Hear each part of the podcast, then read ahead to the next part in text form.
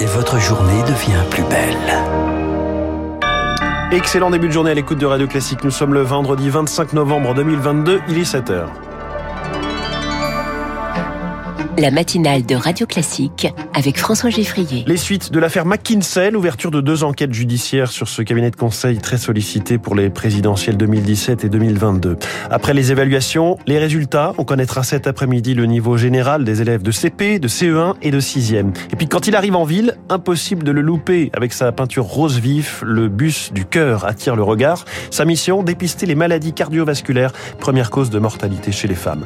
Après ce journal optimisme et statistique, dans le vert. L'économie française ne va pas si mal. Ce sera l'édito de François Vidal à 7h10. 7h15, les stars de l'écho. Le Black Friday. Non merci. C'est la position du géant eBay. Je reçois sa directrice générale, Céline Saada Benaben. 7h25, où est-il? Nulle part, mais il est omniprésent dans les têtes. Laurent Vauquier obsède toute la droite. Ce sera l'info politique de David Doucan. Radio classique. Léa Boutard-Rivière, le parquet national financier se penche sur le cas McKinsey. Deux informations judiciaires ont été ouvertes pour étudier l'intervention de ce prestigieux cabinet de conseil dans les campagnes présidentielles d'Emmanuel Macron en 2017 et 2022. Les juges évoquent un potentiel favoritisme, recel de favoritisme et tenue non conforme des comptes de campagne. Ces informations judiciaires ont pu voir le jour grâce à un rapport sénatorial publié en mars. Nathalie Goulet faisait partie de la commission concernée. Elle se félicite des suites euh, données à son travail. Un certain nombre de prestations euh, étaient quand même euh, à la limite de la légalité et en tous les cas sur les principes de déontologie. La question qui s'est posée, c'est la multiplication au profit d'un seul interlocuteur, d'un certain nombre de contrats dont on a pu se poser des questions sur la réalité de la prestation. Le but de la commission d'enquête et nos conclusions ne sont pas d'interdire le recours au cabinet privé. Les uns et les autres, on peut avoir besoin d'un avis extérieur. Donc aujourd'hui, encore une fois, moi je me prononce pas sur la procédure, mais je dis simplement que l'excellentissime travail de nos collègues de la commission conduit aujourd'hui à des investigations et on les suivra évidemment avec intérêt. Un propos recueilli par Rémi Vallès. Sachez que pour l'instant, pas de commentaires côté présidentiel. En mars, Emmanuel Macron avait réfuté tout favoritisme. Ambiance tendue à l'Assemblée nationale hier soir à l'issue de la journée de niche parlementaire de la France insoumise. Le parti d'opposition accuse le groupe Renaissance d'avoir ralenti les débats pour éviter d'examiner certains textes. Les députés ont toutefois voté le, document phare de la journée, celui qui ouvre la voie à une inscription du droit à l'avortement dans la Constitution. On reste en politique avec Elisabeth Borne qui veut rétablir la confiance avec les édiles. C'est ce qu'elle a plaidé hier en clôture du Congrès des maires. Nous devons avancer main dans la main, a déclaré la première ministre. Direction Berlin aujourd'hui pour une rencontre avec le chancelier allemand Olaf Scholz. Là aussi, l'objectif est de renouer la confiance malgré les désaccords sur les questions d'énergie et de défense. À ce sujet, justement, le gouvernement veut une augmentation drastique du nombre de réservistes. Ils sont 40 000 aujourd'hui. Le ministre des Armées veut que ce chiffre passe à 100 000. Les réservistes opérationnels sont à la fois d'anciens militaires et des civils dotés de compétences spécifiques. Une initiative qui rentre dans les clous du budget des armées le ministère est doté cette année de 41 milliards et les réserves coûtent 70 millions d'euros par an.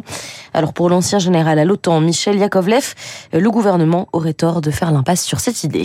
Nos armées sont euh, un peu à l'os. Il nous faut plus d'effectifs derrière pour pouvoir se donner une marge de manœuvre. Et il y a beaucoup de volontaires en fait. Il y a beaucoup de Français qui ont des compétences qu'ils souhaitent apporter quasi bénévolement hein, au monde de la défense quand on aurait besoin d'eux. Les réservistes apportent aux armées des compétences qui sont typiquement civil. Quelqu'un de EDF, par exemple, qui est un spécialiste euh, des réseaux électriques, c'est un besoin qu'on peut avoir périodiquement, mais pas tout le temps. Et les armées ne gèrent pas de réseau électrique. Donc elles n'ont pas de raison de développer cette compétence en interne. Et si on veut que les compétences soient à jour, il faut prendre quelqu'un dont c'est le métier tous les jours. Au micro de Marine Salaville. Et puis en bref, il ne reste plus aucun migrant sur, euh, sur la presqu'île de Gien, près de deux semaines après l'arrivée de l'Ocean Viking à Toulon, avec 230 migrants à son bord. Cette question, Léa, quel est le niveau des élèves français? Eh bien, on aura la réponse d'ici cet après-midi avec la publication des résultats des tests nationaux passés en septembre par les élèves de CP, de CE1 et de 6e.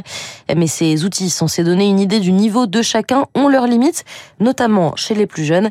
C'est ce qu'explique la professeure des écoles Isabelle Franck. Ça arrive assez tôt et en CP, on a des élèves qui sortent juste de maternelle et euh, l'exercice est pour eux euh, un peu compliqué euh, un livret, d'être attentif pendant un certain temps, de suivre les consignes. On a beau l'étaler voilà sur plusieurs jours, il y a des élèves qui vont être bloqués, qui vont pas faire l'exercice alors qu'ils savent le faire. Les évaluations nationales elles permettent parfois de confirmer ben, ce qu'on a déjà repéré, mais il y a parfois des enfants qui sont identifiés fragiles. Je sais que c'est en fait de se mettre dans la posture qui en fait présente une difficulté et si je le faisais en classe, j'aurais de meilleurs résultats sur certains élèves. Les explications de l'institutrice Isabelle Franck.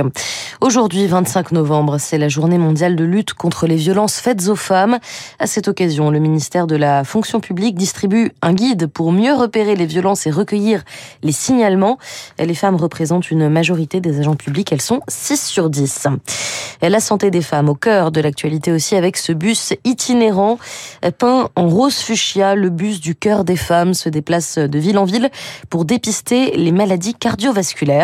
C'est la première cause de mortalité chez les femmes et pourtant les symptômes sont peu ou mal connus, moins bien en tout cas que chez les hommes. Ce fameux bus achève aujourd'hui son parcours après 14 villes et 4000 dépistages. Anna s'est rendue à Bobigny, dernière étape de l'année. Bonjour Madame Engel, ravie de vous accueillir là dans le, le, bus des femmes. Première étape, un entretien avec une médecin pour repérer les facteurs de risque. Docteur Sylvie Desjaguères, endocrinologue et diabétologue. On parle pas mal de la sédentarité et de l'activité physique, des facteurs de risque classiques comme le tabac. Tout est passé au crible. Tension, prise de sang pour vérifier la glycémie et le cholestérol. Ça pique un peu. Hein. Et examen gynécologique avec la médecin Célia Benjarif. Les femmes qui sont ménopausées sont à risque cardiovasculaire parce qu'il y a une carence en oestrogène. Des dépistages d'une heure et demie très complets car les maladies cardiovasculaires sont encore peu repérées chez les femmes. Pour la professeure Claire Mounier-Veillé, cardiologue à l'origine de l'action. On est encore en France dans la médecine bikini. On s'occupe des seins, de l'utérus, de l'endomètre. Mais on pense que les maladies cardiovasculaires, c'est une maladie d'homme. Et le but, c'est aussi de ramener vers le soin des publics qui en sont éloignés, comme Mariam. Elle élève seule ses deux enfants et avoue en oublier un peu sa santé. Quand on est mère célibataire, on pense très très souvent aux enfants. On prend vraiment pas le temps pour nous. J'ai jamais eu de suivi gynécologique. Maladie cardiovasculaire encore moins. Je vais pas dans les structures pour ce genre de maladie, non. Et les médecins rappellent que dans 8 cas sur 10, le dépistage permet d'éviter un accident cardiovasculaire. Un reportage signé Anna Huot. Dans le journal de Léa Boutin-Rivière. Merci Léa. À tout à l'heure, 8 heures. Tout le monde ne parle que de récession, mais le climat des affaires se porte bien et la France vise toujours la croissance l'année prochaine. L'édito de François Vidal dans un instant. Puis cette question, coup de com' ou coup d'éclat, eBay France boycotte le Black Friday. Céline Saada Benaben, sa directrice générale, est ce matin la star de l'écho. Il est 7 heures.